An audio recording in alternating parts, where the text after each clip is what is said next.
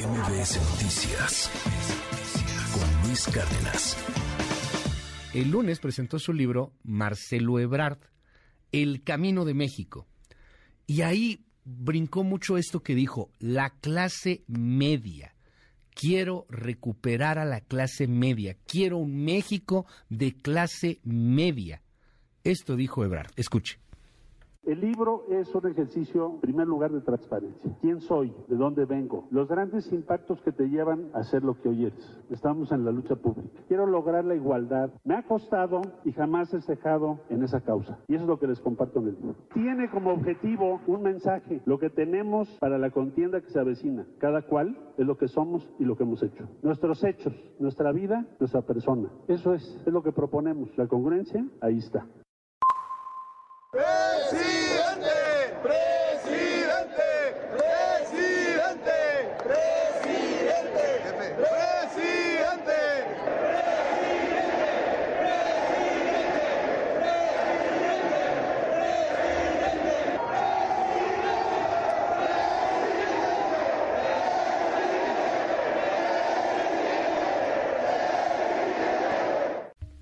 Bueno, era su evento, ni modo que no le gritaran presidente.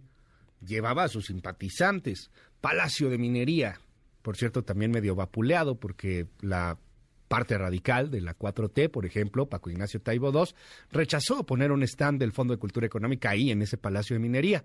Ese Palacio de Minería que se cimbró con los simpatizantes de Marcelo Ebrard y ese grito del presidente, presidente.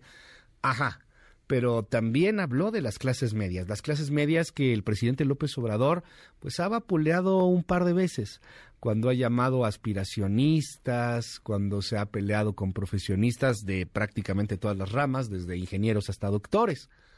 Hay posibilidades de Ebrard, posibilidades reales. Vamos, ya lo platicábamos el pasado lunes. Eh, pareciera que no es precisamente el que está en los mayores afectos del presidente López Obrador. Pareciera que si el presidente fuera, como decía en su discurso, tipo el Tata Lázaro, pues quién sabe si cometería ese mismo error de escoger a Ávila Camacho sobre Mújica. Querido Esra Chabot, te mando un gran abrazo, qué gusto saludarte. Cuéntanos cómo viste la presentación de Marcelo Ebrard, qué representa esta corcholata presidencial. Buen día. ¿Qué tal Luis? Buen día, buen día al auditorio. Así es, eh, Marcelo Ebrard trata sin duda alguna de ser el escogido. Hay que primero recordar que ya hemos en ese sentido pues dado, nos metimos al túnel del tiempo y volvemos a aparecer en las épocas del destape. ¿Qué dicen los precandidatos? ¿Cómo se expresan? y qué señales manda el presidente de la República para ver quién es el tapado o que a quién va a destapar cómo se mueve o qué es lo que manda como señal. Por lo pronto, Marcelo habla sin duda alguna de un México diferente, no habla ni siquiera en el libro de la 4T, menciona pocas veces a Morena dentro del texto, habla de su propia experiencia personal dentro de la política mexicana, habla de su, no solo de su moderación, de su pluralidad, de al mismo tiempo de su lealtad, de su lealtad sin duda alguna al propio presidente de la República, López Obrador. Es eh, Marcelo el que pues está ahí en minería arropado por su gente, pero no por la dirigencia o por sectores importantes de Morena, salvo por ahí Malú Micher, que es quien está apoyando abiertamente a Marcelo Ebrard para la candidatura, pero fuera de ella, pues no, no aparecían muchos seguidores dentro de lo que sería el liderazgo de Morena.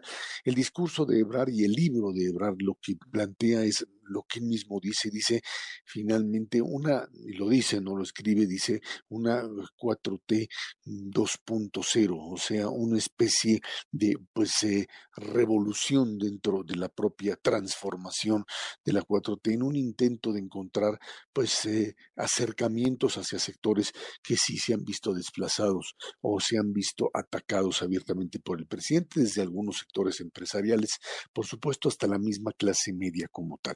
La respuesta que recibe del presidente de la República es básicamente pues lo que tú mencionabas, Luis, un rechazo absoluto, nada de zigzagueos, toda la comparación que hace, el paralelismo que hace entre el fenómeno Ávila Camacho, eh, pues eh, Francisco Mújica, y bueno, pues si seguimos en esa lógica, no vaya a ser que el propio Marcelo Ebrard termine finalmente como la de Juan Almazán, que es finalmente, hay que recordar, El, eh, el, disidente que terminó tras la elección finalmente de Ávila Camacho, Mujica se somete y, y acepta la designación y termina pues Almazán creando el famoso PRUN, Partido Revolucionario Unificación Nacional, y pues lanza una campaña en donde pues por ahí, ahí están los estudios históricos muy claros de lo que pudo haber sido el primer fraude, fraude dentro de la pues historia de los fraudes electorales en el país, en donde pues sí a punta de balazos y de quema de,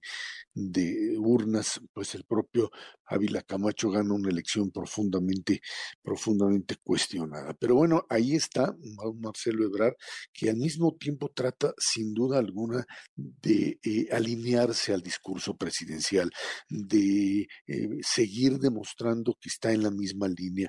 Eh, tiene esta confrontación, Marcelo, con Anthony Blinken, con el secretario de Estado norteamericano, que pues en una comparecencia allá en el Congreso de los Estados Unidos, otra vez, ahora sí con senadores que lo vuelven otra vez a cuestionar con respecto al tema de México, pues sí termina asintiendo, aceptando que México y grandes zonas de México están copadas por el narcotráfico, el control del territorio nacional, dice sí, acepta, este, está pues sí manejado por el crimen organizado y ahí viene inmediatamente en una entrevista radiofónica el propio Ebrard dice, pues perdóneme, pero pues el problema también está del otro lado. Si aquí no tenemos el control, del otro lado tampoco tienen el control del consumo. Ustedes también, y voy a hablar con Blinken, dice, porque del otro lado tampoco tienen el control y el problema no es solamente un problema mexicano, el problema es ustedes asumiendo con este tipo de, digamos, eh, posturas duras, este intento de ponerle frente, de plantarle cara a los norteamericanos en el sentido de este es un problema de conjunto, no es un problema solamente mexicano, y mm, en la misma ruta de tratar de convencer eventualmente al presidente López Obrador que el, eh, eh, la, salida de eh, lo que sería la continuidad de la 4T frente además los conflictos internacionales que se vienen es Marcelo Ebrard. Marcelo tiene esa, esa esperanza todavía, sigue peleando dentro, dentro de este, este juego en donde el presidente permanentemente habla de la necesidad de mantener el radicalismo político, el radicalismo entendido como el origen, o sea, el irse a la raíz, el seguir manifestando su deseo de reinstaurar el nacionalismo revolucionario, regresar a las épocas que él considera pues de gloria de la Revolución Mexicana y con ello encontrar a alguien que pueda hacer eso todo indica, por supuesto, sigue manejando sus señales hacia la figura de Claudia Sheinbaum y eventualmente, si no, hacia el propio Dan Augusto. Se aleja, es cierto, como tú lo mencionas, de la posibilidad de un Marcelo Ebrard candidato. Marcelo sigue jugando, sigue apostando a las cartas, sin, duda alguna, de la, uno, de la conciliación, sí, de la conciliación, y al mismo tiempo del mantener viva el propio proyecto cuatroteísta.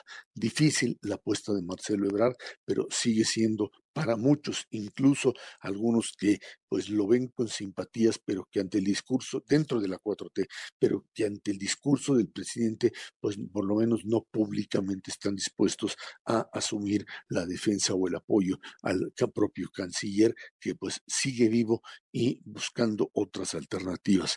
La, mm, el, gran interrogante frente a 2024 sigue siendo si un Marcelo Ebrard que no sea el escogido por el propio presidente se mantendrá sumiso, se mantendrá pues otra vez como lo hizo en 2012 con la famosa encuesta en donde por poquito perdió, aceptando que pues tendrá que retirarse, si asumirá el papel ahora sí de Mújica en otras, en otras condiciones, por supuesto, de decir pues me retiro y ya no hago nada, o si finalmente se lanzará por una vía distinta a la que pues ha manejado toda su vida política, que ha sido desde la ruptura junto con Manuel Camacho, la de finalmente la obediencia y la disciplina.